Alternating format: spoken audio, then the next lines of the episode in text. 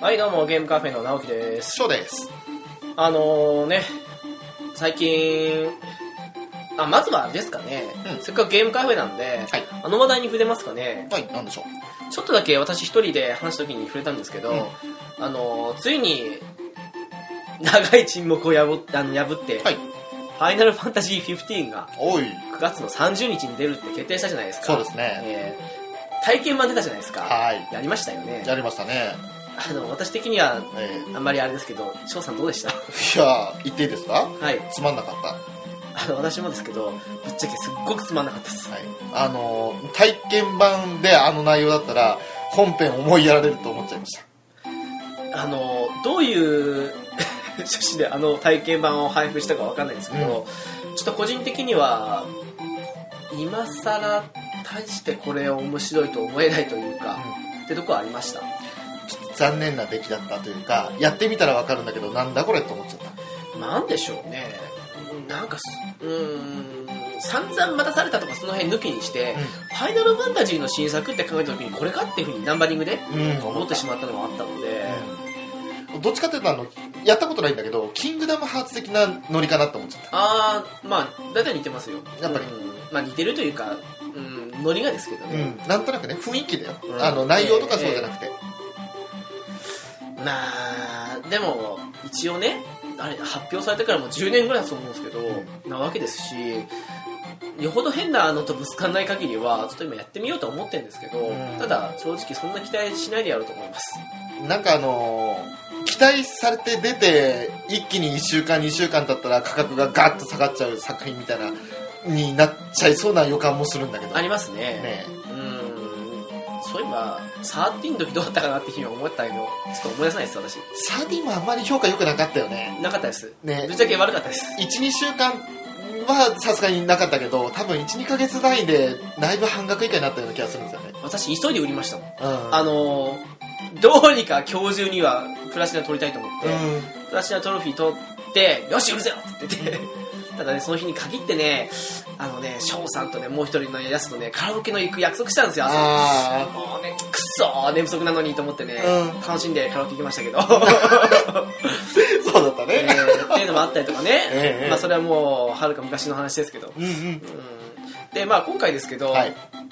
まあそのね軽く15に触れたのはもうこれ以上語ることないからなんですけど ああなるほどまあ、なんとなく最近の起きた話でもしていこうかはいはいということですよ。うん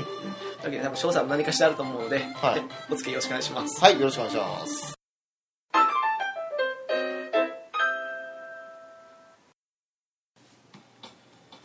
いや、あのー最近なんですけど、はいはい。あの、友人とですうね、ん。街中にあるラーメン屋行ったんですよ。おい。で、あの、今時珍しいんですよ。うん。ラーメン500円なんですよ。あらも。まあ安い。、その代わり、丼的には、あの、一回り小さくて、うんで、シンプルな構成なんですよ。うんうん。でも味がうまければまあいいじゃないですか。値段も安いし。時にね、若干事件が起きたんですよ。は私の中ですけどね、あのそこって少し昔ながらのラーメンでで普通のラーメンは500円とそこにあの生姜入りにすると550円い。うん。で追いガツオの出汁を入れると同じく550円うん。だったんですけど私仕事の終わった後に行ったんですよ、うん。なんか疲れてたんでしょうね、はい。追いガツオってめんつゆかなんか入れるのかなと思って うん。普通のやつにしたんですけど、はい後々聞いたけど「いや違うよさん出しとったの入れるんだよ」って言って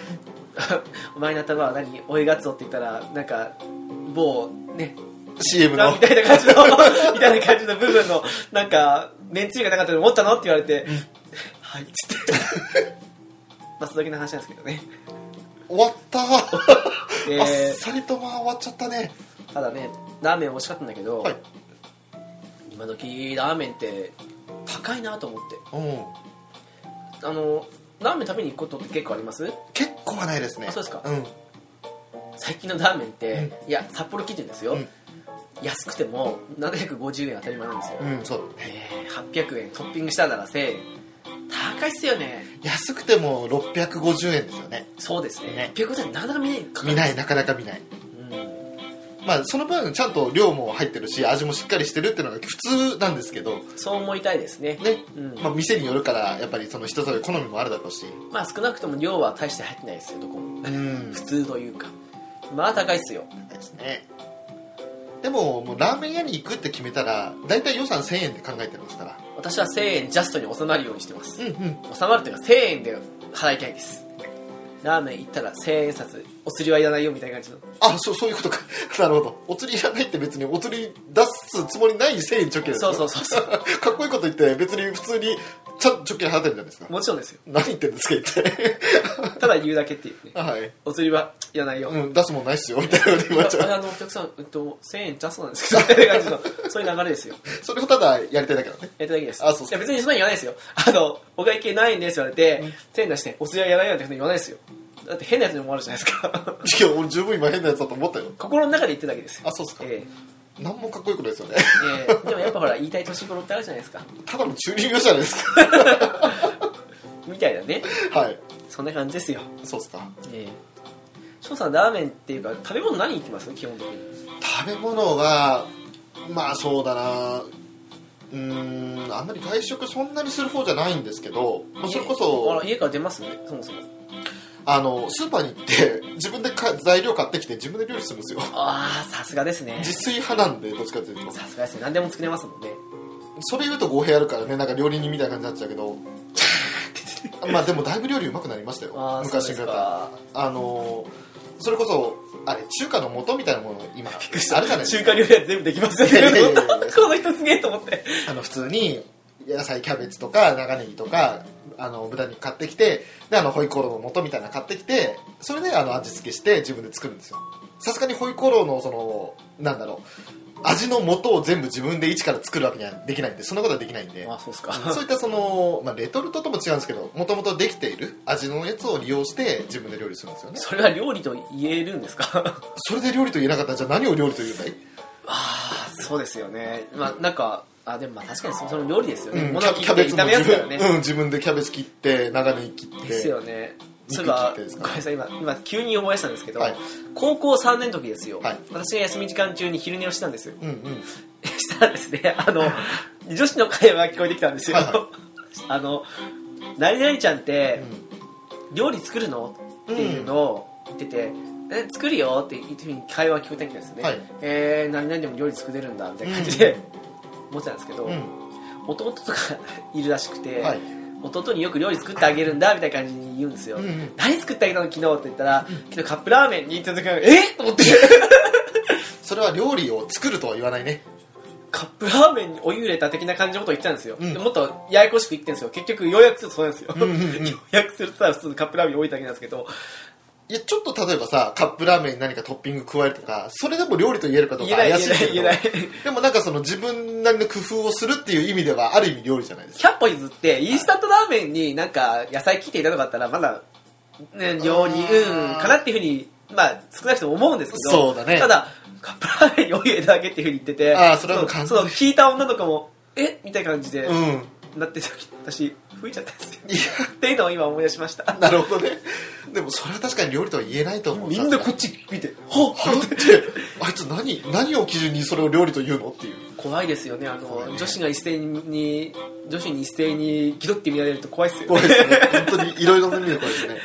なんだろうってこの罪悪感って感じがしますでも悪いのはそっちだよと思って悪いというか 弟がかわいそうと思ってまあそんな料理をす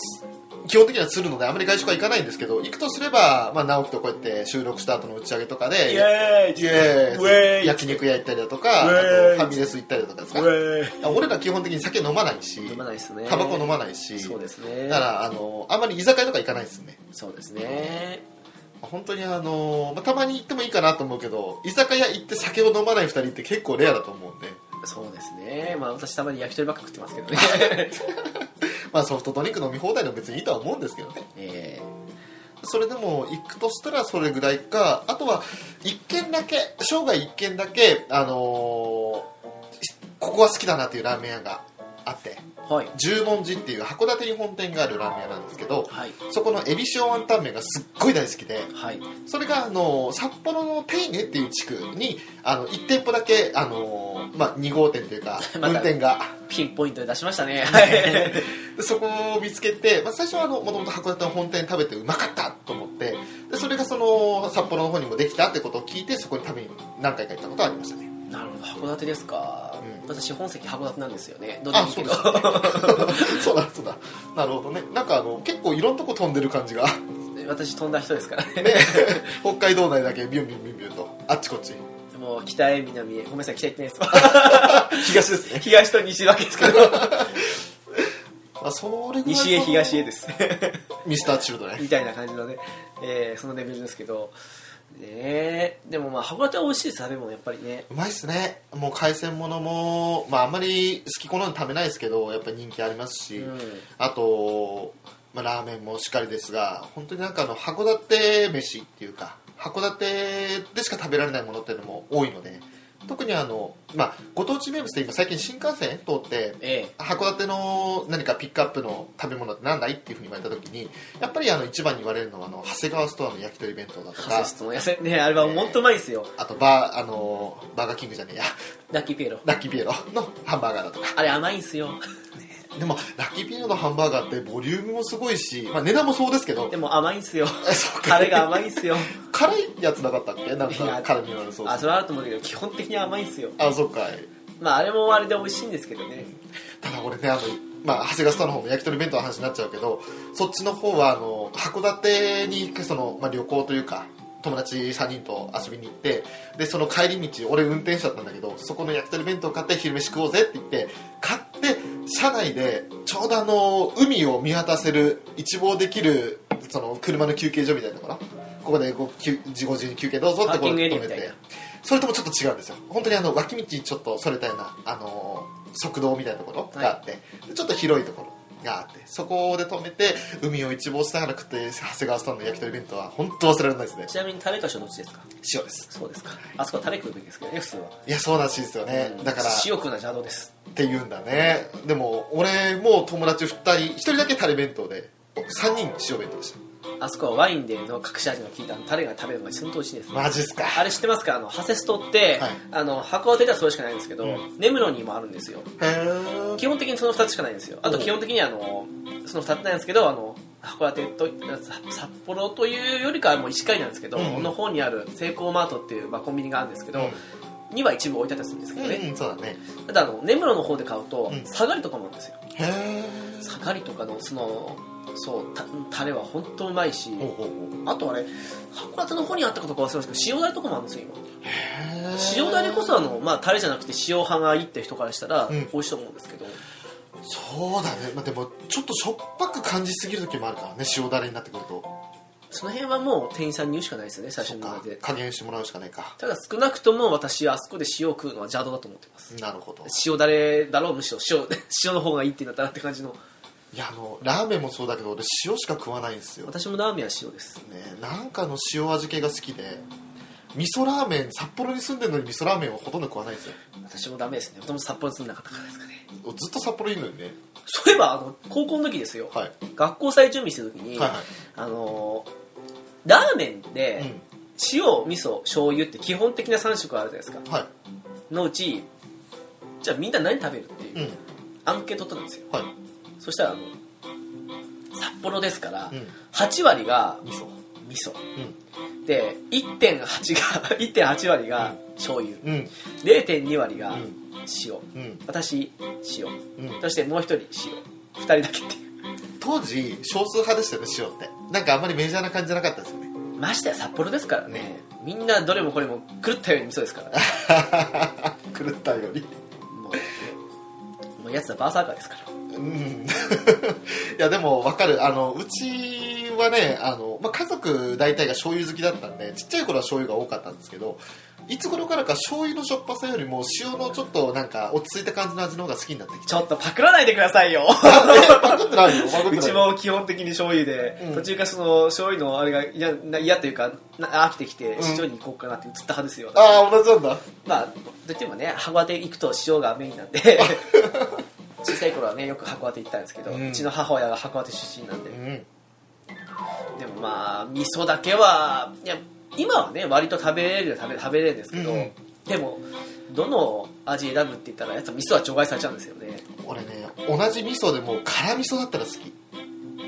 ああそういう人いますよね合わせ味噌がどうだとかあとその辛味噌とかねそうなったら OK とかいう人あのなんか韓国風ラーメンっていう感じなんですかね言うなればコチュジャン使ったとかそういった感じのその辛味噌系だとすっごい好きででも普通の味噌ラーメンは別にいらないんですよなんでしょうねうんたまに味噌ラーメン専門店ってあるじゃないですか、はい札幌にありますねそこに行くとやっぱり行かざるを得ない時とかって、ええ必然的に味噌しかないじゃないですかうんなるとまあまあ美味しいとは思うんですけど、うんでも普通にあったら絶対に塩とかもしくはあの例えばそうねなんとか醤油ですっていうふうに言って、うんで普通の塩しかない場合だったらあじゃあ醤油行こうとかってあるんですけど、うんうん味噌はやっぱ選択肢ないですよねなかなかもうやっぱり第三まあ、3つみみ醤油味噌塩だったら確実に3で、うんそれにちょっと豚骨だとかなんか他の種類が混ざってくると本当どんどんどんどん序列下がってくるんですよ味噌って豚骨ってあれですよねいやもちろん何でもありの場所だといろいろありますけど、は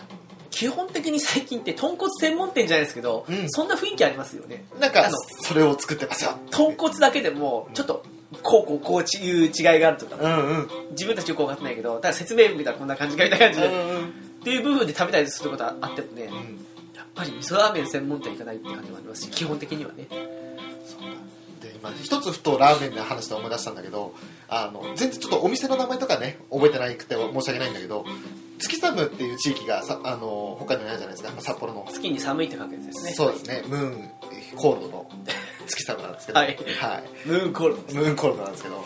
そこのあの、まあ、月寒ドームってところがあって、はいその付近にあのとある最近というか、まあ、多分23年ぐらい前にできたと思うんですけど新しいラーメン屋さんがあってそこで俺初めてお店が作る鶏白湯っていうのを食いましたえ今までパイタンケークとかなったんですかなかなか食べる機会なくてへえそのまあ知ってたんで存在自体は知ってたんだけどよくテレビとかで見て今は鳥パイタンが人気ですみたいなことを言われてるのは見てたんだけどでもやっぱりなんか東京の方の話かなみたいな感じでええマジっす かなかなかそのお店にも行かないもんだからラーメン自体は行かない感じですかじゃあそうそうそうあラーーメン自体とだいかうから外食自体は行かないからチンタンパイタンって感じでういう区別自体は分かってましたなんと なんなんかあの中国の双子かなみたいな感じで今聞こえたんだけど、くおーうん、全然その分かんないですねチンタンパイ タンって分かんないやチンタンってやっぱ透き通った感じだしパイタンは濁った濁った感じか、うんそうそうああそういうことなんだまあその要するに、まあ、濁ったスープでもあの泥水のようなあっさり茶色い すごくあのすなんだろう味は透き通ってるんですよねでも見た目はその濁った感じなんですけどそこがそれがすっごい美味しくってあ鶏白湯ってすげえ美味しいんだなっていうふうに新しいそのラーメンのジャンルとして自分の中に入ってきたなっていうのを思い出しましたなるほどねパイタンもパイタンで美味しいんですけどやっぱりなんでしょうねあの一通り巡ってじゃないですけど、はい結局しようかやっぱりチンタンに戻りますよねあそっちねうんあなるほど普通のラーメンの種類は一応賃貸になるんですかそれはああそれもそうなんじゃないですかねチンタンの中で醤油味噌塩みたいな感じになってくただなんかあれいろいろでも名前なんかそのチンタンバイタンで分かれてるとこじゃない限りそういう区別ないですよねるああ普通のラーメンっていうとこですでねすよねあのああの普通の塩味噌醤油みたいな、それにちょっと新しいジャンルとしてパイタンっていうのは出してるぐらいでっていうところがチンタンっていうわけからしないのかまあでもよくわかんないですけどねあのお店側からしたらこういう区別があるんですドーンって感じあるかもしれないですけどそれぞれのポリシーがありますもんねやっぱねねただあの大抵パイタンのとこでチンタンあるわけですから、うんうんそうなってくると、うん、最初ねパイタンパイタンって言ってましたけど、うんチンタンの方がいいのかなっていう時もありますし、うんうんでまあその時の差ですよねそうやっぱね 気分というかそんなのがあったなって今ふと思い出しましたね話しててね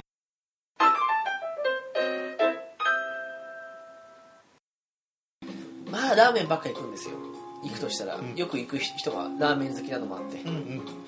ラーメンであったりなんかでもあとそうですねなんかやっぱり居酒屋とかあんまりあ最近あんまり行かないですからね、でもなんか仕事の付き合いとかであるとまた話は変わってきますけどあーそうだね仕事の付き合いなんかよくわかんない札幌のおしゃれな店とか連れてかれるからな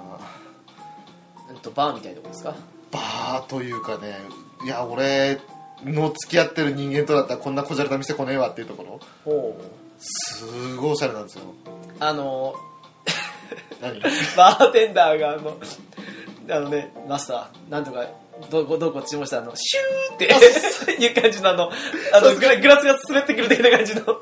そこまではいかないですいねかねえのかようんあのまあ二次会で一回そんな店行ったことありましたけどあの基本飲み会ですから会社のねだからそのそんなバーテンダーとかでしっぽり飲むみたいな雰囲気のところじゃなくてもうワイワイ騒ぐんですけどただこんな翔さんの職場ってエリートゾーンじゃないですかそんなんいるんじゃないですかいやだからそういうの好きな人きっといるんだろうなと思ってでも俺だったら絶対選ばないから俺漢字あ今の職場で漢字したら怖いもん俺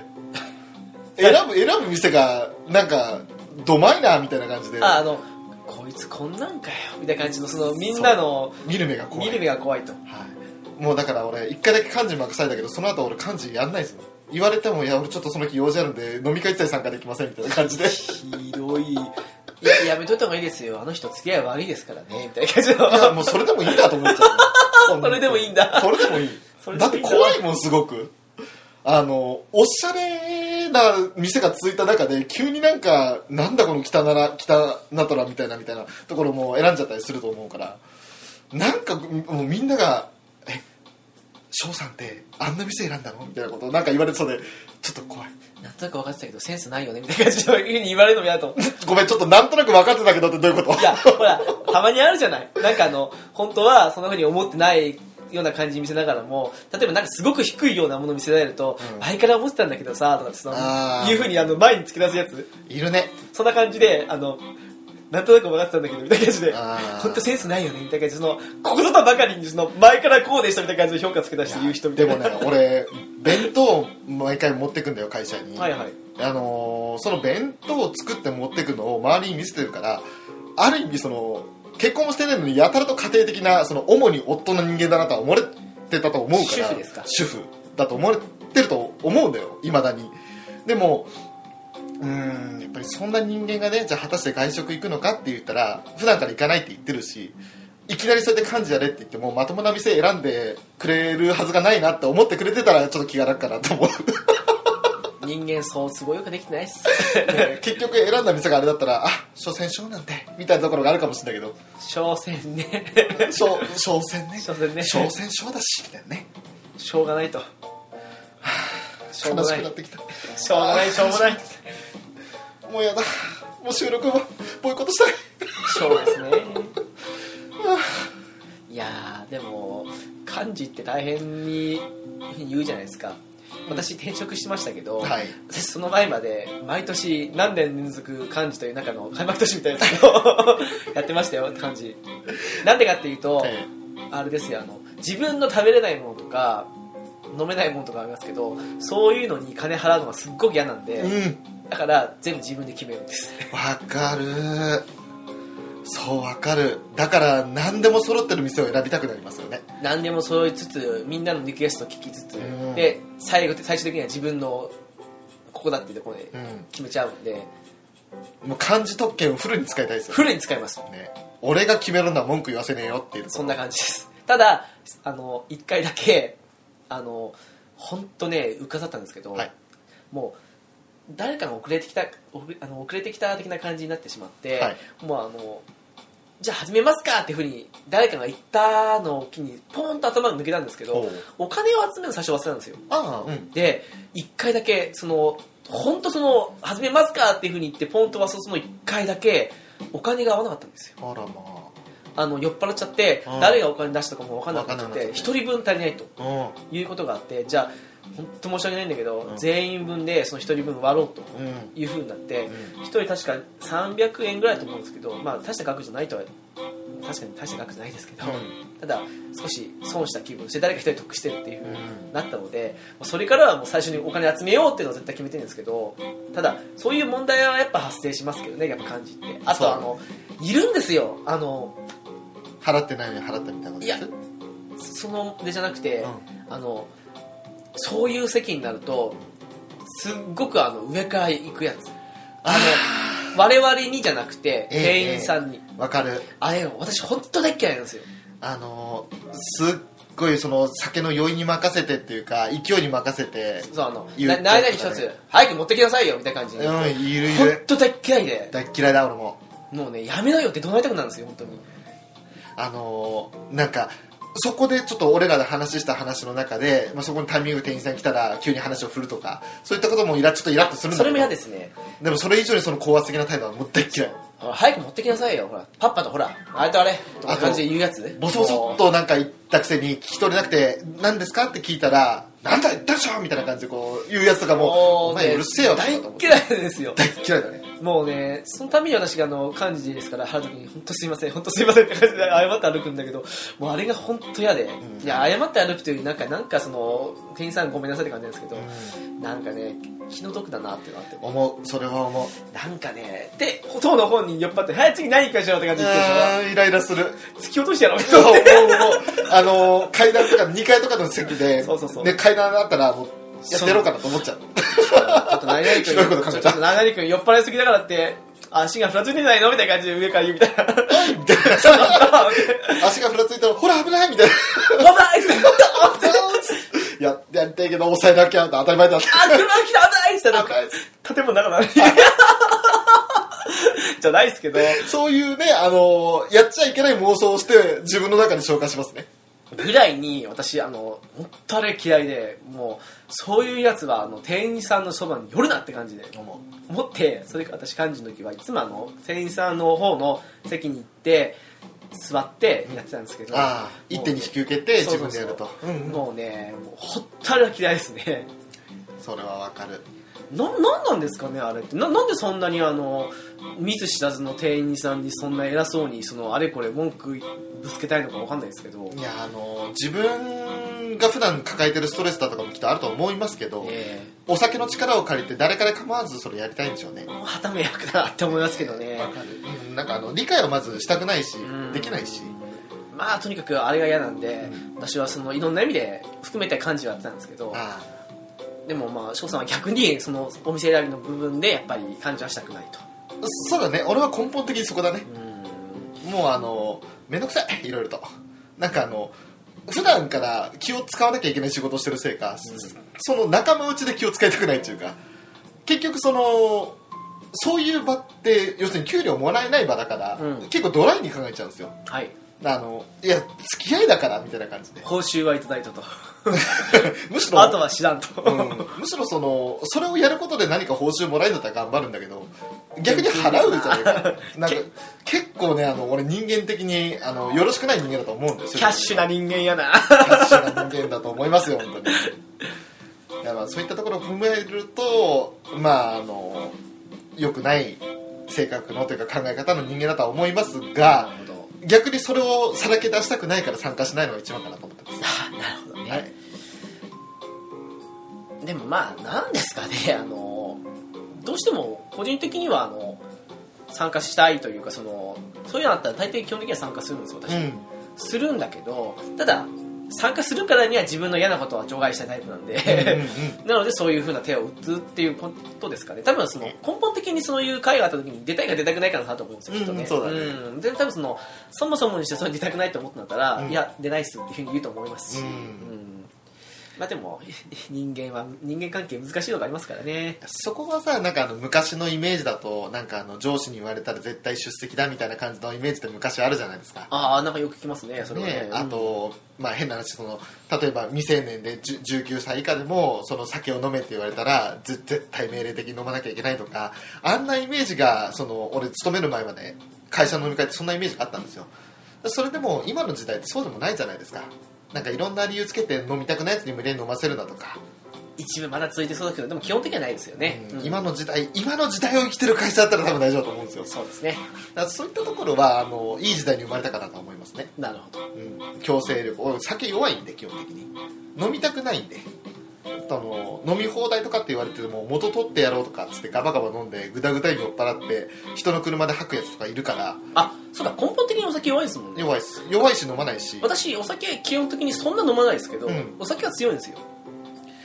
一生懸命中和するんですよね一杯目ビールで乾杯するじゃないですか車ない時で乾杯した後次からウーロン茶ですよあとジンジャーエールあそれでいいんじゃないですかあの付き合いの一杯で十分だと思いますよはっきり言ってそれだけはやってますその付き合いの一杯にしてもあのちょっとビールが苦手なんでカクテルでとかっていう人もいるしああそう現でにす私ねビール苦手なんでその時はカクテルとかにして、あのすいませんあの違うのにしますけどって感じでいうふうに断ってからしますけどうん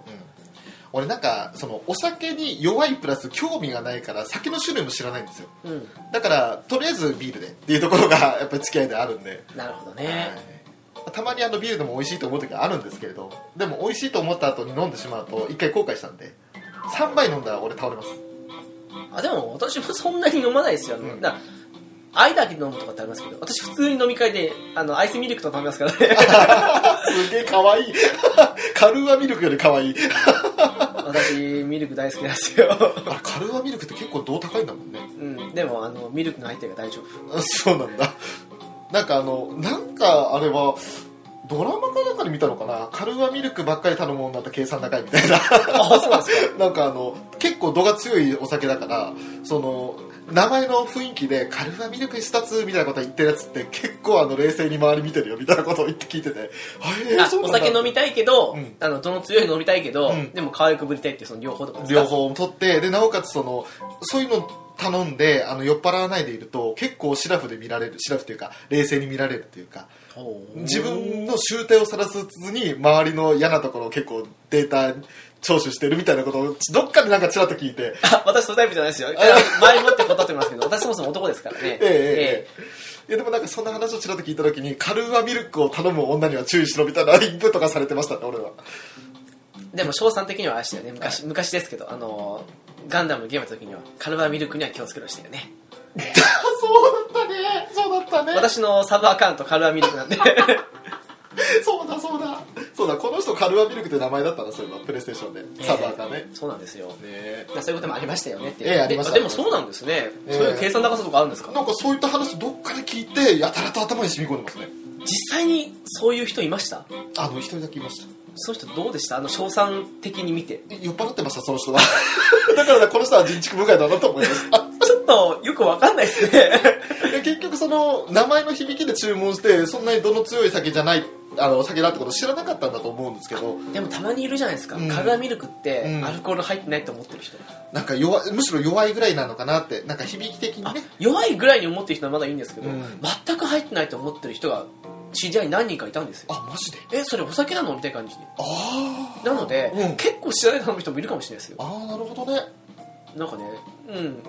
なんかアルコールってイメージがないらしいっすあのやっぱミルクとかからですかねそれにあとカルーアって響きがなんかなんか軽いって感じのなんかやめてください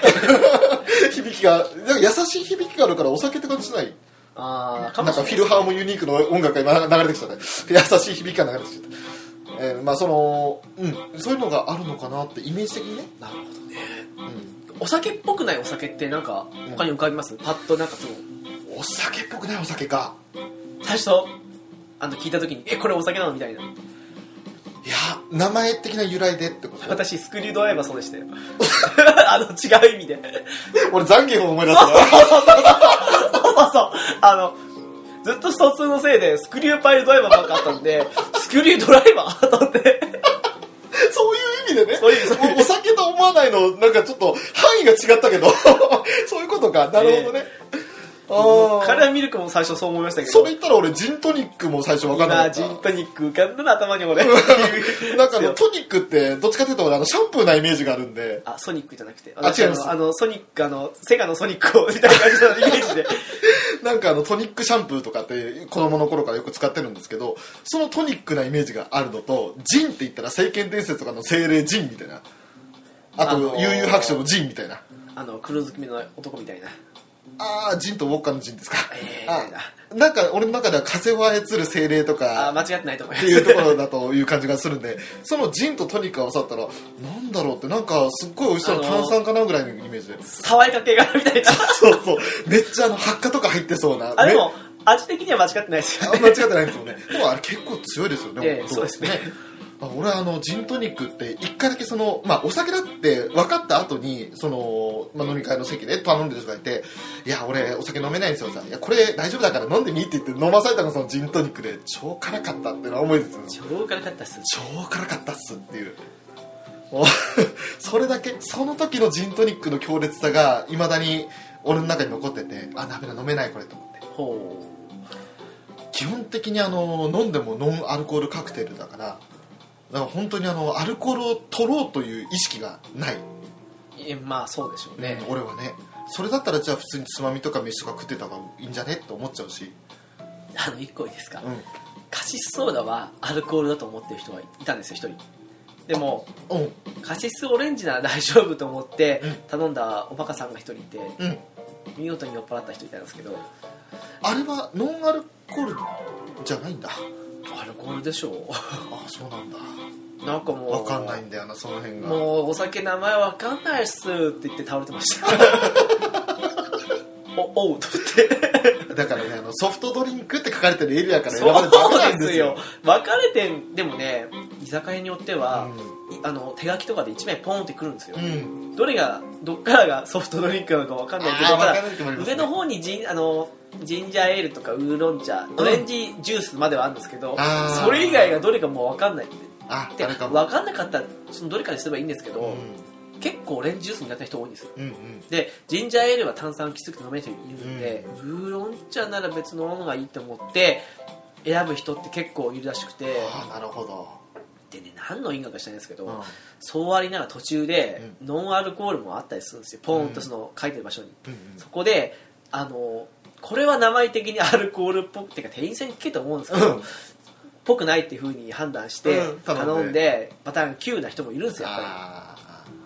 だから本当にあの無知は怖いよねり怖いっすねねまあ、全部覚えるのはさすがに言わないし、うん我々も分かんないですけどいやだからある程度その自分がダメージを受けないようにあのなんだろうちゃんとそのソフトドリンクとかを見極めて注文しなきゃいけないっていうのはつくづく思いますカルアミルクが危険っすよあれあのあのちょっと飲むとアルコールは入ってるんですけど、うんそんな強いふうに思わないんですよきっと多う分ん飲んでる分にはね、そうですねなのであのちょっと飲んでるうちに、んあのあーこれ美味しいみたいな感じでお酒って美味しいんですねみたいな感じで飲んでるうちに実は度が強くてもう5杯目でもうバターン私動けないですその列回らない感じリアル うんわかる私もうこれ以上動けないっすもう白ライスもうどうしましょうみたいな感じになっちゃう人いるんですよやっぱり、まあ、それがやったらまだ可愛いですけどねえー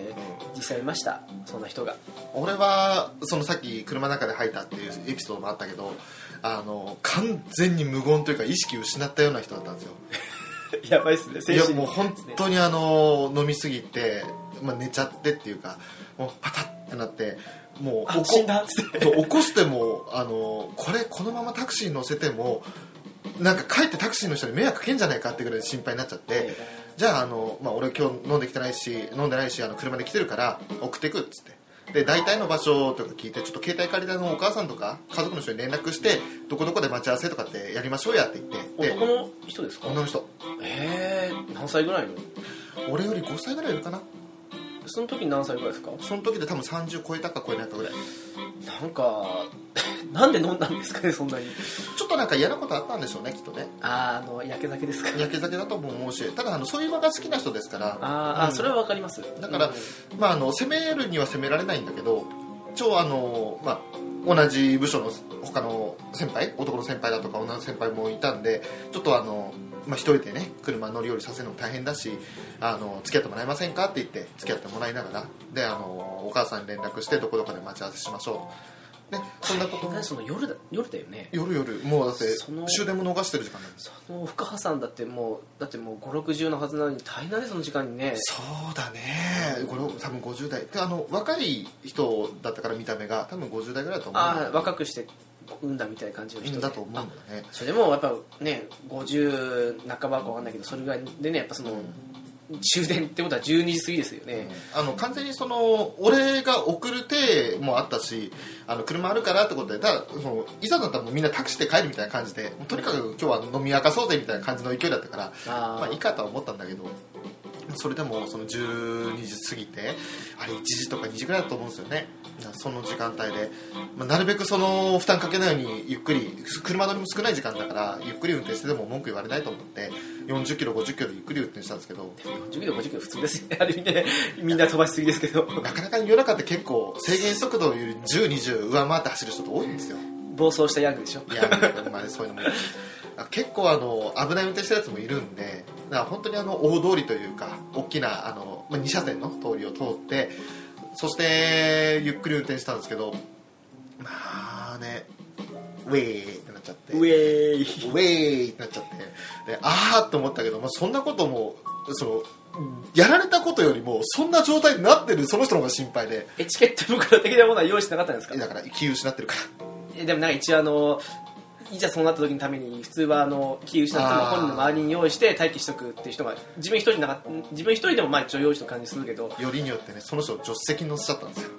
うん、でもちろん助手席だろうけど、うんであの一応袋だけ用意しといて、すぐ止めようみたいな感じにしとしとくとか後ろに人いるんだったらその人になんかあの声かけするっていそうう段取りとかさそこまで気が回らなかったあらそうっすか とかもうそもそもにしてそういったことまで想定しきれてなかったからエチケット袋になるものを用意してなかったんですそれっぽいものをそっか大体お店に行ったらくれるんだけどねああそうなんだ、うそこまでもう気はダメだねだからなるもうほど本当にそういったところも含めてまだまだそのあこういう状況になったらこうなるかもしれないっていう先々の予想ができない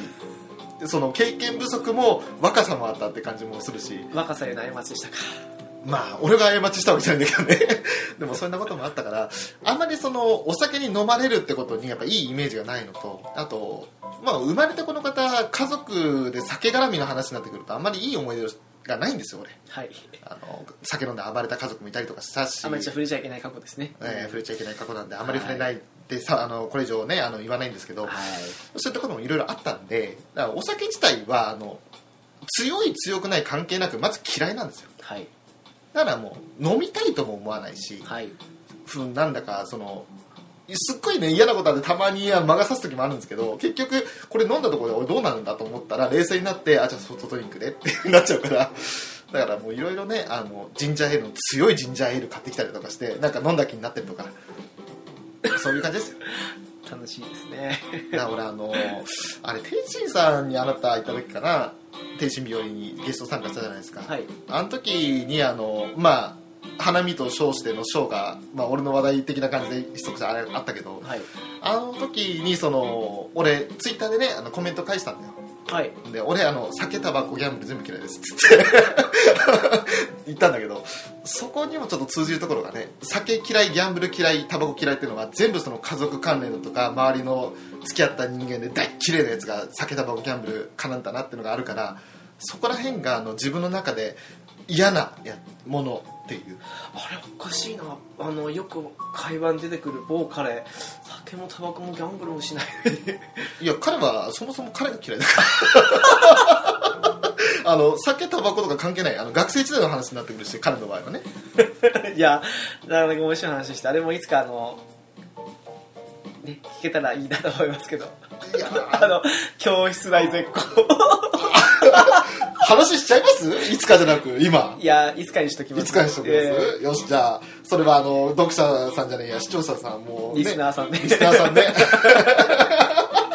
もう楽しみにしててってことだねいつかのメリークリスマスですよ、ねえいやでも時期的にはなさったんだけどね いつかの夏休みです学校にいたけどねいや、あの話聞い、いや、まあ、その時にもう一回聞きたいんですけど、でもはあいれですよ、あの時にあの、そういう話を後から聞いて、はいその直後に帰り道に彼からも聞いて、なんかメールでなんかあれこれ聞いて、なんか、何やってんだろうなって、バカだよね今思ったら 高校3年ですよね。高校3年だよ100本ずって高1ならまだ分かるにしても、高校3年生の、高一でも面白いエピソードここまで言って言わないのなんか酷だねいや、言わないです。言わないんだねいやー、受けますね。そういうこともありますからね。ね皆さんも多分いろんな思い出があるに違いないでしょうね、高校生活。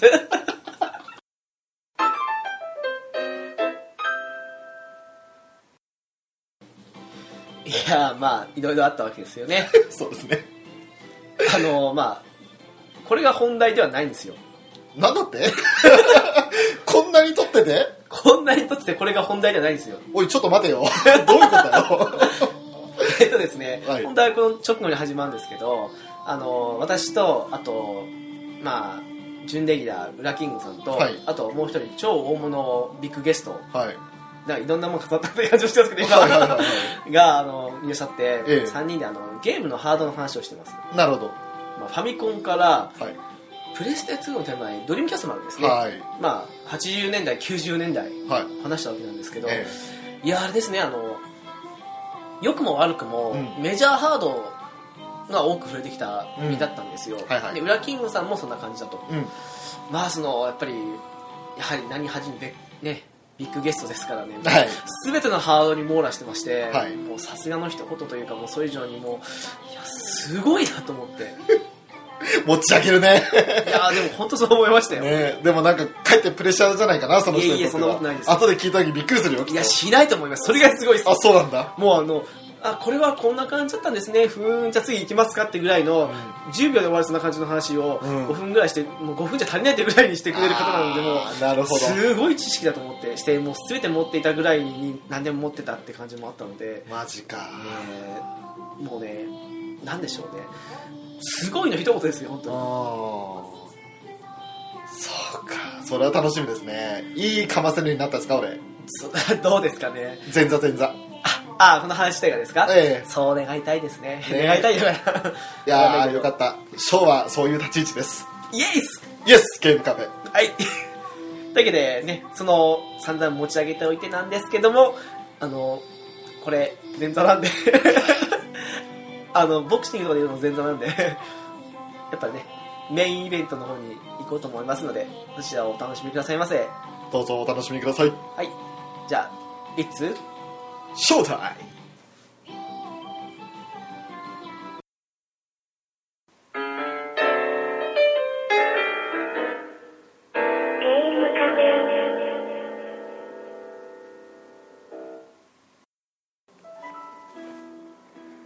はい、皆さん、こんにちは。ゲームカフェの直樹です。えー、本日ですが、もうすっかりお馴染みになってしまいましたけども、ウラキングさんもいらっしゃっております。どうも、10年リーダー、裏キング です。はい、順なのかもうレギュラーなのかもうって感じもしますけども、本当ですよ、本当にもあうりがとうござ限います。りなくレギュラーに近い10年リーダーです。本当ですね。そして、あの、まあ、そんなウラキングさんが、あの、準レギュラーに昇格したということもありまして、あの、ゲストっていう意味で言うなら、あの、実は最多出場されてる方が本日、ビッグゲストなんですけど、いらっしゃってるので、はい。ピチカートミルクさんです。よろしくお願いします。 あ、どうも、こんにちは。よろしくお願いします。お願いお願いしま。す。あ、最多なんですね。最多です。あ 間違いなく最多です。よろしくお願いします。なんか、2位以下を大きく引き離してますね。そうなんですか。ありがたいですね、本当ちょっとあのー、死守するように頑張らさせてもらいますんで。あのもう、最大のライバルのウラキングさんは、その、ゲスト枠から消えてしまったので、あれや、あの、アニメカフェのパーソナリティの裏キングさんじゃないですか。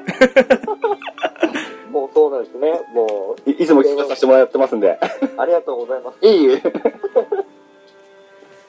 まあ、そんな、あの3人で今回お送りするネタなんですが、あのはい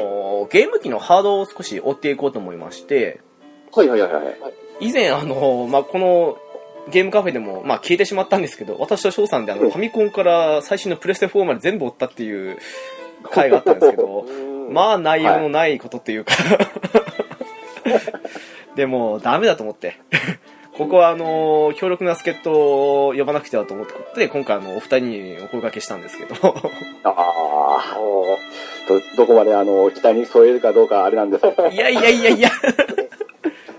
一応年だけは食ってますんで、それなりには。もう大先輩ですから。えー。いえいえよというわけでよろしくお願いします。ろしくお願いします。お願いします。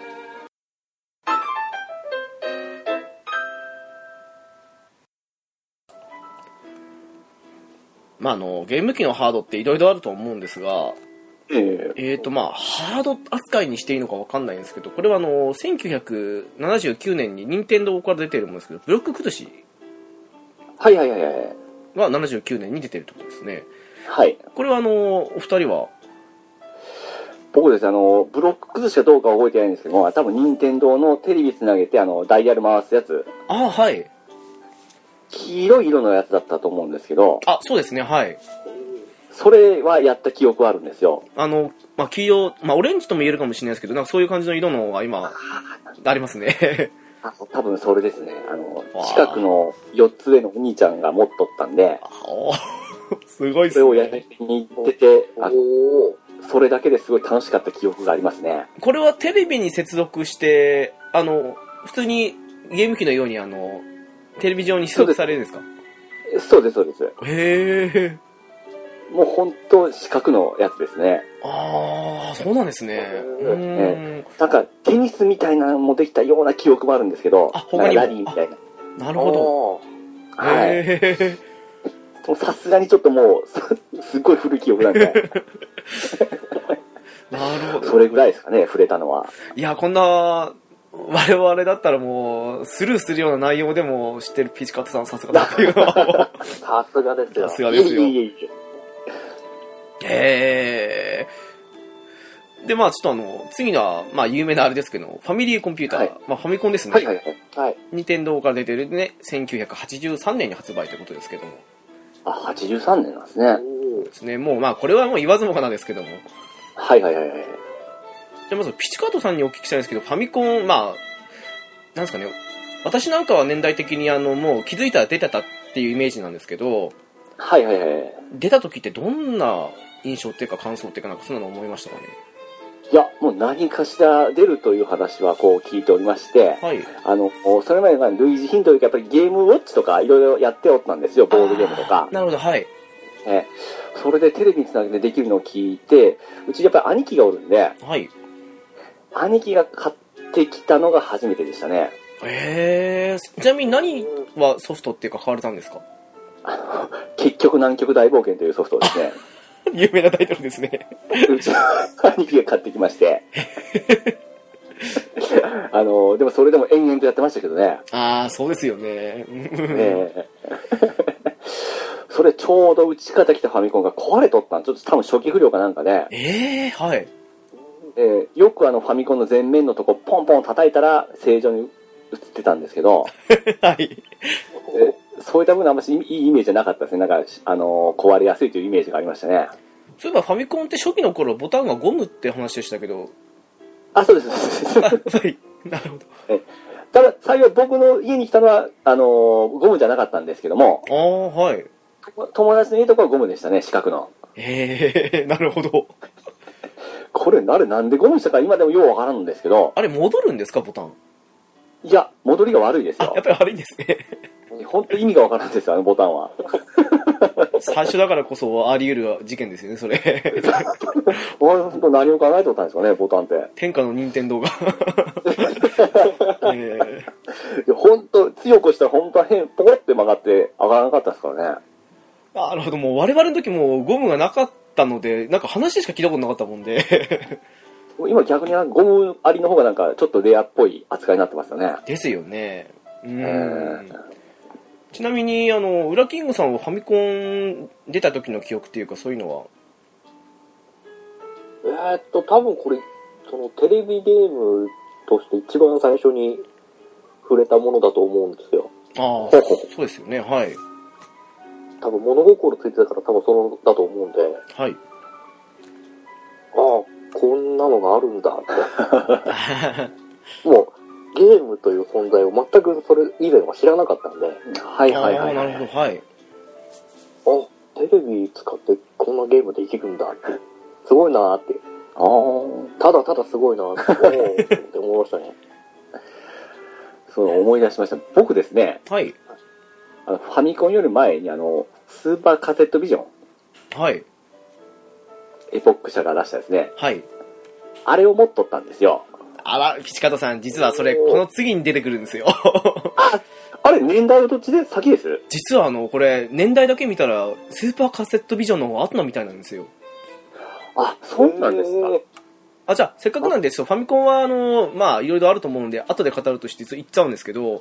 はいはいあ。のスーパーカセットビジョン、まあ、え今おっしゃった通り、エポック社が出てるんですけど、はいはいはい。 1984年らしいですね。あ、そうなんですか。 1年後らしいですね。はあはあはあはあはあ。あれ、カセットビジョンとスーパーカセットビジョンがあったんですかね。確かカセットビジョン別にありますよね。どっちかちょっと、うろ覚えなんですけども、とにかくカセットビジョンが先に打ち方にあって、はい。やろうって、これよりすごいのが出るぞという話の中、ファミコンだったんですよ。ああ、なるほど。うーん。ええそれでファミコンやった時に、わ、すごいって、そっから初めてあの、あのカセットビジョンが卒業しましたね。なるほど。ええいや、でも、エポック社がハード作ってるってのもびっくりですけどね。い今な、今となってはもう。 そうです。まあ、あの頃は全くメーカーとかわけわからなかったんですけどね。ああ、まあそうするんだよね。 でもおえお二人はそのカセットビジョンをもちろんされたことはない状態ですかね。私ないですね。僕やったことないですね。 あの、コントローラーとか知ってますあのーゲームラボっていう雑誌あって、はいはいそ。れで私大好きなんですけど、それとかであの特集組まれた時にあの、カセットビジョンとスーパーカセットビジョンのそのあの、コントローラーとかそういう、コントローラーっていうか本体というか、のを見たのはあるんですけど、ただもう、写真だけなんですよ。もう本当あの、 見たことがない、触れたことがないっていう。あの、コントローラーが、あの、まあ今、今でいうスマホをガッてこうわしづかみにした時の、はい。した時の親指と人差し指のところがボタンなんですよ。まあ AB ボタンみたいな感じなんですよ。わかりやすい説明ありがとうございます。 なるほど。ああ、なるほど。わかりますこれ、これってわかりますすごいよくわかります。指でこう挟む、連射するときこう挟むような感じなんですよ。そんで真ん中に、あの、アナログスティックの、なんて言うんでしょう、ゲーセンのレバーみたいなのがあるんですよね。はい。なるほど。はい。ええ、ラジコンのええあれ、これでコントローラーなんですよね。まあ今で十字キーですかね、これが、真ん中が。うーん。あーなるほうど。ん、 これで、あの、シューティングとかですね。あの、まあ、ゴルフとかはできたんですけども、野球とか、レース、レースあったかなそういういろいろやってましたね。あの、十字キーってあれ、任天堂が特許取ってるらしいですけど、はいということは、あの、さっきのまあ、ブロック寿司はまあもちろんそうですけど、カセットビジョンもそのスティックのみで十字キーみたいな、そういうあの、押しやすそうな感じのはなかった感じで。ないです、ないです。なるほど。多分十字キーという概念も頭になかったんで、あまあそうですよね、確かによく考えたら。うん。こういうもんだなっていう部分でやってましたね。これでも後期になるとスカイキットも出たような気が記憶があるんですよ。へー。へえ。え、めっちゃやりにくいんですよ。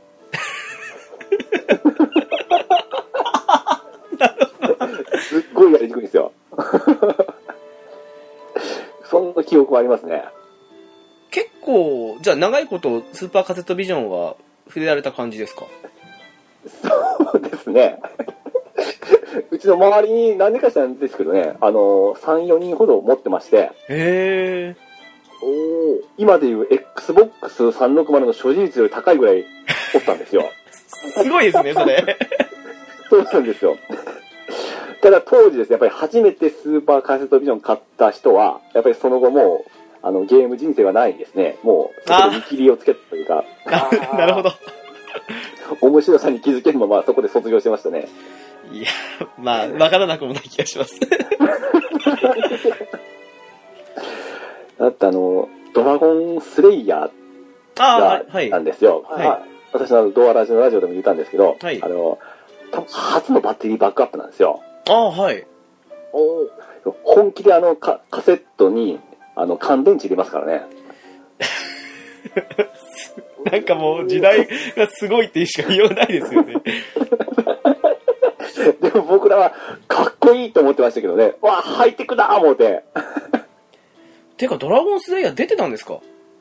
そうなんですよ。へえ。多分結構 CM なるなんか本かなんかですごい題材的にですね、初の RPG とか、そのセーブができるとか、そういうような入れ込みでやってたような気がしたんですよね。完全移植はできたんですかねあ、全然、あの、完全移植ってその前の元の作品もしたんですから、当時ですね。ああ、なるほど。あただ、まあ、意味はわからなかったです ね。ほんでこれ、本体に、はい。あのーえー計算機みたいなですね、あのー1から9までのボタンがああったと思うんですよ。はい。これもなんか使ってたような記憶があったんですけど、 9個ボタンあるってことですかじゃあ。そうなんです、そうなんですよ。ええ。これが何を意味しとったのかちょっともう忘れとんですけど、はいあったのは記憶があります。え、あまり使わなかったんですか使わなかったです、使わなかったです。ええ。 へえーただあの前面をパカってなんか透明なですねガラスじゃないんですけどパカって開けてそこにコントローラーをきれいに入れて閉じれてすごいスタイリッシュだったんですよえ。あ、それはなんかいいですね。スタイリッシュなところは。 あ。うん。そういう記憶がありますね なるほど。で、そっからのファミコンですから、じゃああれですかね、これあの、一応前年に発売してるってことですけど、ただ、はいなんだろう、その、ブームになったのがファミコンは遅かったっていうことなんですかね。でもそう聞きますとそうですよね。多分、私の家に初めて来たのが結局南極大冒険ですから、結構後の方ですよね、おそらく。あー、それこそ、スーパーマリオブラザーズあれは85年でしたっけああ、はいはいはい。あの辺からドーンって感じですかね、じゃあ。そうですかね。なんかすごい勝手にあの、FF7 来るまでの PS 状態なのかなっていうふうに今、勝手に頭の中で思っちゃってるんです けど。でもやっぱり着実とファミコンってやっぱりこう他と違うなっていう感じでですね、あのうんやっぱ友達に家行くとやっぱりぼちぼちみんな持ってきたんでですね、いろんなソフトがやっぱりあったんでやってましたね。ああ、やっぱりまあ、そファミコンはすごいですね。うん。あの昔 RF ユニットってテレビの下にこう針金でつけてやる、やってたんですよ。はい。これってわかりますかねあの、同点そうですやつですよね。はいはいはい。裏キング様はそれでしたああ、僕もそうです。はい。あれ小さい頃やっぱりこう緩んでいくとこうお折れたりしてまたこう張り替えるといけないじゃないですか。はいはいはい。僕、あれが短くなるのがすごい嫌で、僕、あれがもう寿命が経ってたんですよ。買い替えてあ気持ちがなかったんで。はで、もう折れた時、あ、もうちょっとしかない、どうしようってすごい泣いてた記憶があるんですよね。い。ああ、そうですよね。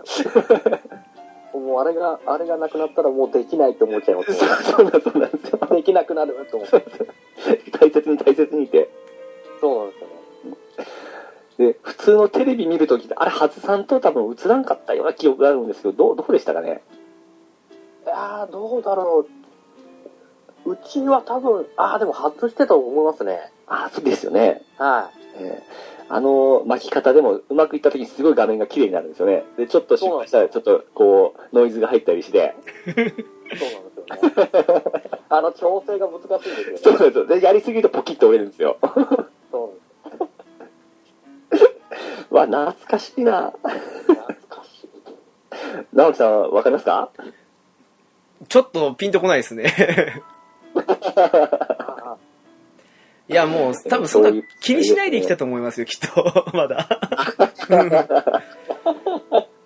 小さかったですからね。そういうのがファミコンでしたね。うーん、なるほど。で、ちょっとまあ、先に進むとなると、あの、1985年なんですが、はい。これは確か、あの、うちの翔さんが持ってたっていう話はしたんですけど、セガマーク3ですね。はいはいはい。が、この年に出たと。はい。ちょっと1年ごと、一年ごとになんか出てるみたいですけど、セガマーク3って私は全然触れなかったんですけど、お二人はどうでしたかね ありましたね。持ってたんですね。あ全然。振ってなかったですね。 これもですね、僕、多分兄貴が、はい。多分借りてきたんだと思うんですね。あの人何かじゃないんですけど、いろんな人から借りて、そのまま借りパクみたいな形でずっと打ち方にあったんですよ。ああ、まあ、借りるの上手い人いますからね。ですんで、あの、セガサターン、あ、じゃないえっと、マーク3ありましたね。では、すいません、あの、あんまり、あれなんですけど、どんな感じの、てかあの、ゲームソフトの形ってどどんな感じなんですか、これ。あの、多分マーク3はカセットとカード式があったと思うんですよ。ああ、はい。うん。それで、あ、かっこただそれでかっこいいって思ってただけですけどね。あ、なんか、その気持ちはよくわかります。で、コントロールがすんごい薄っぺらいんですよ。へえ。薄っぺらくて軽くて、じゅまあこれ確か十字キーじゃなかったと思うんですよ。なんか正方形のはい。四角のやつで、それをまあ十字キーっぽく使ってましたけど、ああ、確かに、ちょっと今、画像を見てるんですけど、まあ、確かに四角い感じですね。で、その上にまたあの、レレバーみたいなこうオプションでつけれるんですよ。ええ合体ですね。そうそういうちょっとセガらしいのがここからも垣間見えるんですけど、へえ、さすがセガですね。 これ、ちなみにコントローラーってここれれ、やってました。い横から伸びてるんですかこれ線。いや、これそこまでちょっと覚えてないあ、そうでですすねか。なんか、パッと見、画像を見たら、あの、コントローラーの横から、あの、要はあの、コントローラーの線が伸びてるように見えて、持ちにくそうだなって思っちゃったもんで。ただこれ、抜き差しができませんでしたっけ なんか抜き差しできそうな雰囲気ですね、なんかこれ。確か抜き差しできたような記憶が、もしかしたらマス次のマスターシズムからもかもしれないんですけど、なんかそんな記憶がありますね。 さすがに背が斬新ですね。そうそうなんですよ。うん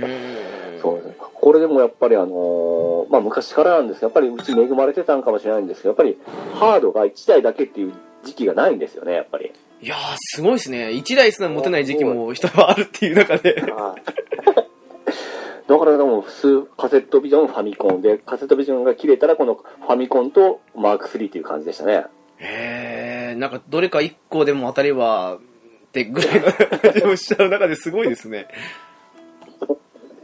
結構マーク3も思い出のソフトとかもあるんですけどね、今思い返すと。どんなソフトって出てたんですか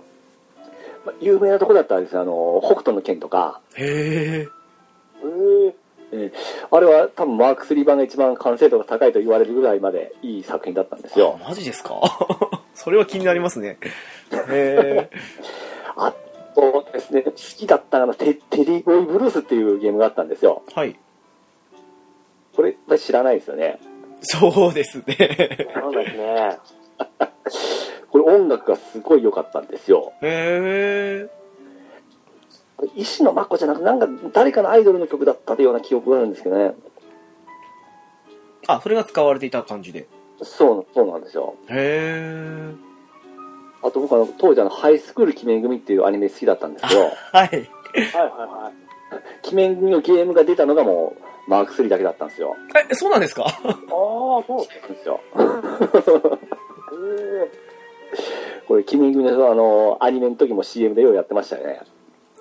なんでマーク3だけだったんですかねな、なんだったんですかね。へえ。あと、ファンタシースターとかですね。もう初代のファンタシースタああ、本当の一作目のってことで。あー。ーそうです、そうで。す。えー、これ初の4メガとかですっごいもうびっくりしてましたもん。うーんそういう思い出深いマーク3ってわけですね。そう、はい。もう、翔さんは何もやった記憶がないっていうか困っちゃったもんで。 持ってたんでしょって思ったんですけど。たただですね、まあ、これ僕の周りだけかもしれないんですけども、はいあの、カセットビ同様ですね、あの、このマーク3から始まった、あの、人は、やっぱりここで止まっとんですよね。あ、セカ信者になるわけじゃなくて。これ止まるんですかだった人もいるんですけども、結構そこでふやっぱりふるいにかけられてましたね。ああ、そうなんです か。そういえばこれ、なんか翔さんがちらっと言ってたんですけど、なんかカセットとかカードとかどっちだかを一緒に挿してると起動しないとかっていう話聞いたんですけど、そうなんですかそれはちょっと覚えてないですけど、まあおそらくどっちかしか認証できんでしょうね。当時のもんです。さすがにそこまではできでなもか多った分、えー確か横長でかっこよかったような気しますよ、ハードそうもで。すね、なんかかっこいいですね。うんまあ、それこそあの、ファンタシースターのあの、あれは、なんだろう、ポータブルかなんかの方と思うんですけどね、あ出てましたね、確かあの、マスターヒートとかもそうですけど、あの、本当にあの、あ、アイテム的なもんで、なんかが。さあの、なんですかね、あの、キャラクターの、まあ、左上だったかなに、なんかあの、装備として出てきて、あの、銃みたいに撃ってくれるような感じの。そうですね。私、まあそれで愛さはてる初めて見ましたからね。 どうしようもない感じですけども。 で、まなある、ほど。その次の年なんですけども、あ、はいこれはまた有名なあれですよね。ファミコンのディスクシステムですね。はいはいはいはい。 1986年ですね。はい。私、全くディスクシステムと縁なかったんですけど、お二人はどうですかね、はいもちろん持ってましたよ。さすがで すね。ああ、さすがですね。友達の家でやる程度しかやってないですね。ああ、そうだ。いや、多分、ディスクが一番やってましたね。あ、そうなんですか。ええあのーとにかく当時は大容量、はい音も良くて、あの、セーブもできるという部分で、はい。本当すごい未来を感じさせてくれたんですよね。いやー、羨ましいです。あの、ゼルダの伝説が出た時なんか、ほんとびっくりしましたけどね、あ当時は。ー。ああ。音ももう、全然今までのそカセットと違う綺麗な音だったんですよ。うん。あとセーブもできますし、何よりあのフロッピーディスクみたいなのがかっこよかったんですよ。ああ、なるほど。ああ、そうですね。で書き換えもできましたし、で、あと、まあ、後期になったあの、アドベンチャーゲームとすごい相性が良くて、はい。あの、大好きなファミコン探偵クラブとか、ああ、はい。あのうんゆですね、えーああいうのがすごい、こう、前後編でまた憎く分けてくるんですよ。あれ二つありますもんありまね。したね。うんで、大体こ前編が終わって1ヶ月後に後編が発売なんですよ。あ、そんな短いスパンだったんですね。そうなんですよ。うん。で、前編の終わり方がまたいい終わり方で後編に続くってなるんですよ。あーあれ面白かったです。私もあの、アーカイブスっていうかあの、 バーチャルコンソールやったんですけど。 うーん。いや、あの、片言片言っていうロードリングがあるんですけど、はい。あれがですね、なんか心地いい街なんです よ。不思議と今のロードってすっごいイライラするんですけど、はい。ディスクシステムのロードってそんなにイライラしないんですよね。ああ、なんかあるんですかあーね。そうそうそうそうただですね、あのガチャポン選手のロードはめちゃくちゃですけど、はい。 これ知ってます それくっこそ長いんですよ。そ、ウラキングさんされてませんでしたっけあれ違うんファでしミょコンの方からやったと思うんですよ。カプテルペンキンの方から確かやっあ、始めた。僕ディスクシステムあの考えてますって出て、もっちゃくちゃ考えたんですよ。ものすごく長かったですね。そうそうはい。 あれはひどかったですね、本当すごい長かったです。まあ、ものにはよるんですけども、ななかなかいい街でしたよ、ディスクシステムは。なるほど。最近まで持ってたんですが、やっぱりそう手放しましたけど、やっぱり好きなハードではありますね、ディスクは。うーん。やっぱりあの、書き換えシステムとかそういう影響なのかわかんないんですけど、うち田舎だったのもあって、本当あの、はいファミコン持ってる友達は周りに結構いたんですけど、誰も持ってなかったですね、ディスクシステムって。だから、ま、全く縁なかったんですよね。あー。まああの、本当大きくなったからそんなものがあるっていう存在を知ったぐらいのレベルですから。あ ー、マジですかそうなんですよ。全く縁なかったんですよね、これ。いやいや、結構幅広いんでですね、間違いなくここも通過しとるかなと思ったんですけ ど。な あなぜか触れなか全然縁な縁なかったです ね逆に私この次の方が縁ありましたもんえっとええ PC エンジンですねあー、はいはいはいはい。 1987年ですけどもうーん。俺はお二人はどうですかねもちろんありましたよ。ピチカートさんすごいですね すごいですよね。持ってないハードがないんじ村ゃない木さんかありっま てした。お僕もよく友達の家で、ええ。加藤ちゃんケンちゃんやってましたよ。あおーこれも僕、兄貴がですね、あの、どこかしらか持ってきて、そのままずっと打ち方ありましたね。すごいですねもう周りに恵まれてるとしかいや、ほんと不思議な人でしたよ。ちなみに何されてました僕一番、当時やっぱりあの、さっきグラキングさんおっしゃってたように、あの、カトシャンケンちゃんとか、あの、モンスターワールドだったかな。当時、当時出てたの。ビックリマンか。はいびっくりしまました。あはいはいはい。あと、悠々機とかですね。 懐かしいタイトルだえー、R タイプとか、あー出てましたねワールドスタジアムとか、はいはいはあいと出た、えーこれやってましたし、あの、プロテニスのワールドコート。はいへこれが大好きでずっとやってましたね。えこれ、しご存知ですあの、ワールドコート。私はちょっとわかんないですね。いや、ちょっとわかんないですね。はい。これ、クエストモードっていうのがあるんですよ。テニスゲームなんですけど、はい。クエストモードって RPG なんですよ。え、どういうことですか あの、戦闘シーンがテニスなんですよ。ワンゲームの。はい、はい。ああ。それで、テニスでの試合で勝って、あの、お金を集めて、いいラケット買ったり、いいユニフォーム買ったり、いいシューズ買ったりして、強くなっていくんですよ。ああ、すごいですね。当時で、で。それをボスを倒していくんですよ。へえ。これ面白かったですよ。なんか、最近のなんか割とそういうのが好きな人のがやると面白そうな感じのえジえャンルですよね、それまさに。そうですそうです。これこそ本当あの、ファミコン版もで出てましたけども、やっぱり全然こうファミコンと違うなっていう感じでしたね。PC エンジンの凄さを感じましたね。 PC エンジン綺麗でしたからね、ええびっくりしましたあものん、ヒューカー、ヒューカードってすごい細いじゃないですかそ。うですね、 はい。あんなんでですね、すごいなぁ思って。私、未だに家にありますわ、そういえば。本体もなんかちょっとスタイリッシュちっちゃかったんですよね、すごい。 そうですね、はい。正方形の弁当箱ぐらいな大きさで。ああ、そうですね、うーん、そうですね。そうですね。はい。中央に刺すんですよね、あれ。あれ、N- NEC なのでしたっけ そうですね、NEC のはずですね。そうそう。この頃僕はあれ見てですあの、大竹誠の PC ランドとか見てましたもん。全然わからないけど。懐かしい。あ、覚えてますラキングさん。もうちょこ、ほんとかすかにですけど。あれ見てましたよ。出ましたね。でそれが終わって、セント PC ハイスクールだったかなそういう番組が始まったんですよ。もうすごい懐かしい。これは見てましたね。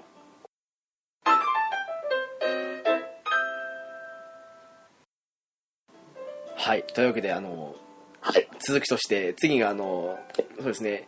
西さんが私、あの、友達の方でも、あの、熱いお話を聞かせていただいてたんですけども、あの、メガドライブですね。おー。セガから出て、1988年ですね。あれですよ、直樹さん。一個忘れてますよ。はい。マスターシステム忘れてますよ。あれなかったですね、こんなに。 あれ、サイト間違ったかな、これ。マーク3とメガドライブをつなぐマシンですからね。おかしいな、ないな。でもただ、あれ、まあ、マスマーク3は上位互換でしたからね。あ、なるほど、そういうことですか。うん。なるほど。そうなんですよ。あの、FM 音源内蔵だったかな、確か。あ、じゃあもう完全に、あのー今の 3DS とニュー 3DS みたいな感じですかそんな、まあ、そういう例えでいいと思いますね。あ、なるほど。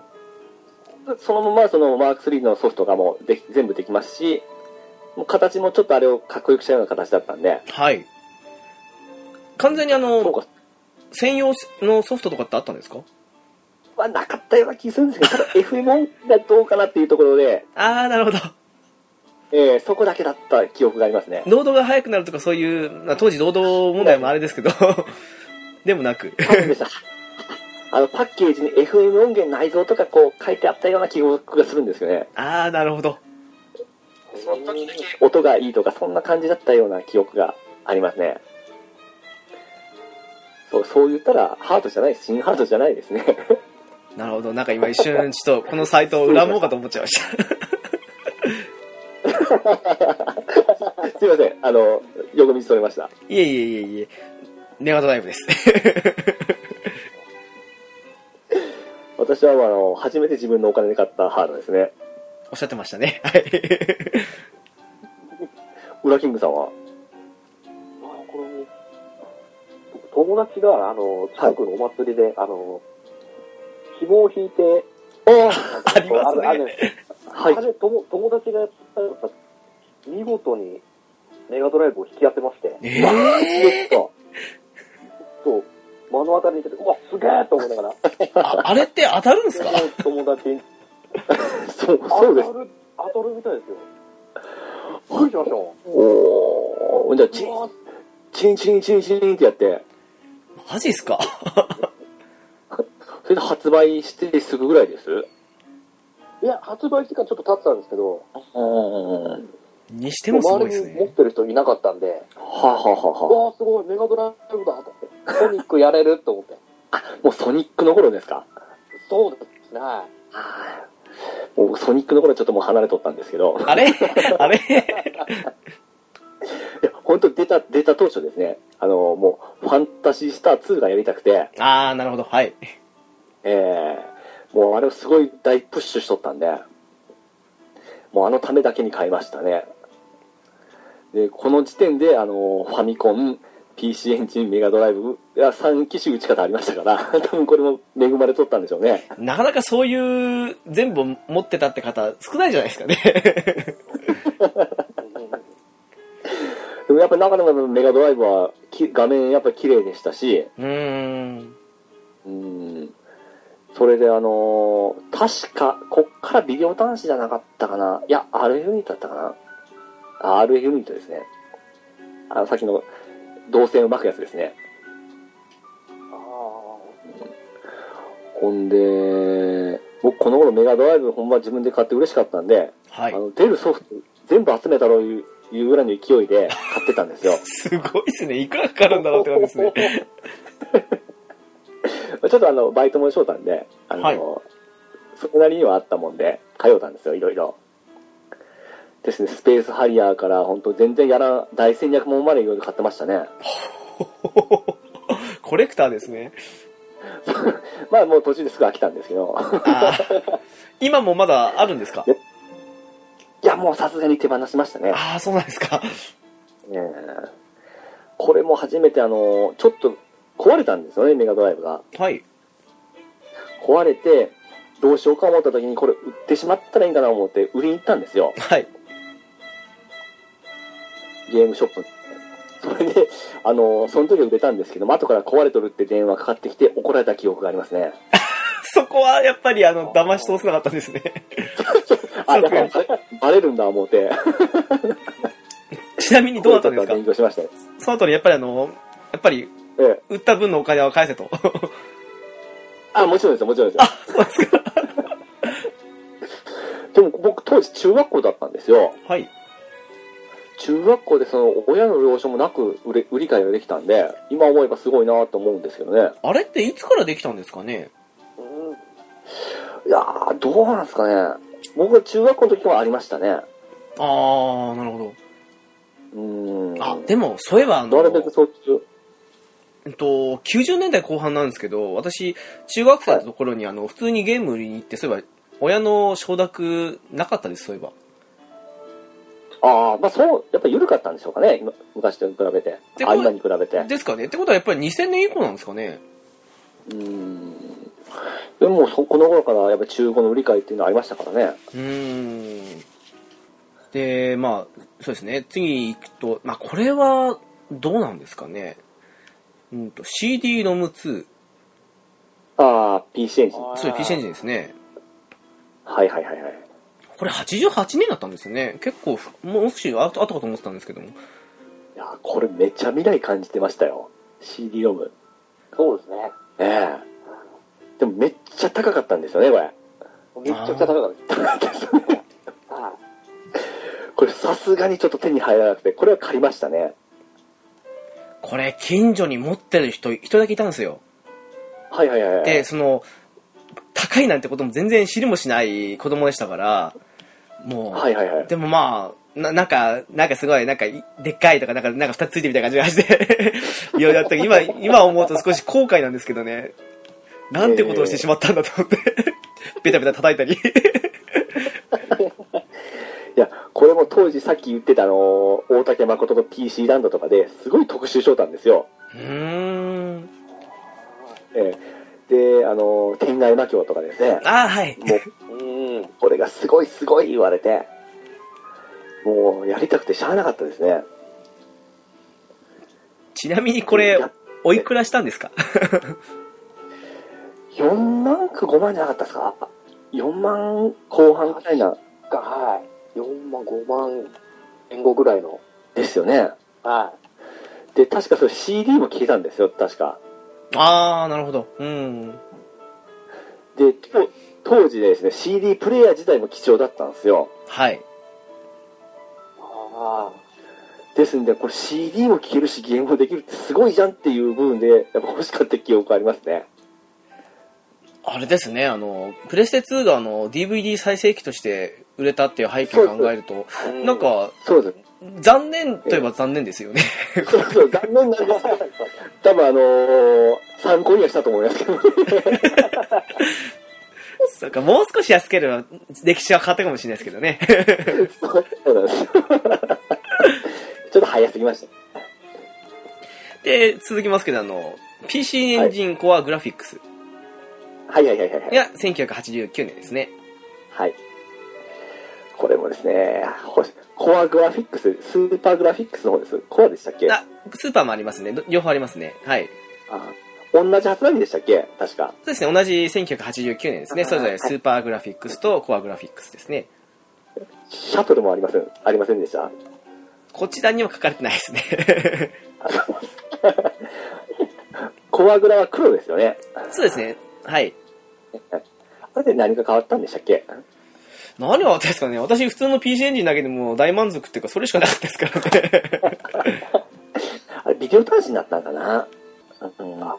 あ、ああ、そうかもしですね。ただ僕、うちの方も何か知らないですけど、コアグラフィックスに変わってました ね。ええー、なんでですかね大人対策が本当に今考えても不思議なんですよ。買ったわけじゃないんですよ、うちで。うちでいや、あの、なんすかね、あの、ゲームソフトが、あの、昔のファミコン、スーパーファミコンのが、自分家で買ったもんじゃないのが、あの、自分の家にあるってよくある話なんですけど、ハードが変わるってどうなんですかねれない。そうですよね。 なかなかないですよ。なかなかないですよんかね。恵まれ、恵まれてたんでしょうね。いやー、すごいっすね。あと、スーパーグラフィックス。これすごいなんかでかいっすね。でかくて、めっちゃ高かったも記憶がありますよ。何が変わったのかまでこ、まあ、入ってなくて残念なんですけども。それはですね、確かですね、あのーもう、スーパーグラフィックス専用ソフトなんですよ。もう、PC エンジンは別なんですよ。あー、なるほど、はい。で、その専用ソフトが確か、ま、大魔界村とか、あの、グランゾードとかあったんですよ。え、あれだって、こっちなんですかあー、そうなんだ。確かスーパーグラフィックスだった記憶、僕の、もし違ってたらすいません。 えーいえいえいえいえ。だからめっちゃ欲しくて、すごい高級なんですよ、高くて。それはさすがに手出せませんでしたね。大魔界村、ああ、いいっすね。なんかそれだけのためでも、い今だったら 頑張れちゃう感じもあるんですけど、な、そうなんですね。へ そう。で、これもやっぱりあの、大竹誠の PC ランドで煽ってたんです。すごいすごいって。え、どんだ け売れだたかのらか欲しかったですね。テレビの影響はすごいですよ。すごいですね。だってあの頃だって雑誌とかで見るよりは、あのやっぱり今でいう動画で感じが見え見れるわけですからね。まあそうですよね。そうですよね。だからやっぱり影響力は大きかったと思いますよ。うん。なんか目の前に人がいると、その、子供とかでも、どれぐらいの大きさなのかなとか、その、想像しやすいですからね。はいはいはい、そうです。うーん。なるほど。で P- PC エンジンの流れであの、シャトルって覚えてます名前だけなんか聞いたことあるなって感じですね。私も名前が聞いたことあるかもしれないですね。 本当スペースシャトルみたいな PC エンジンなんですよ。え、え、え、あ、本当にいいですかあの、シャト ルって。三角形とですね。はい。だからそれにしたばっかりに、あの、付属品とかつけれないんですよ。あの、天の声とか、ああいうのがですね、太陽がになっちゃって、ああっという間にこう死にましたけど、完全にネタじゃないですか。あの、多分おそらく、今でいう、あの、64のポケモンバージョンとかあったじゃないですか。ああ、なるほど、はい。あ、ああ、はい。あああいうジャンルになるとは思うんですけどね、おそらく。 しかし、何を思って作ったんですかね、それ。シャトルの形って。 PC エンジンシャトルっていう名前でしたね、確か。な、名前的には悪くないですけど、なんか、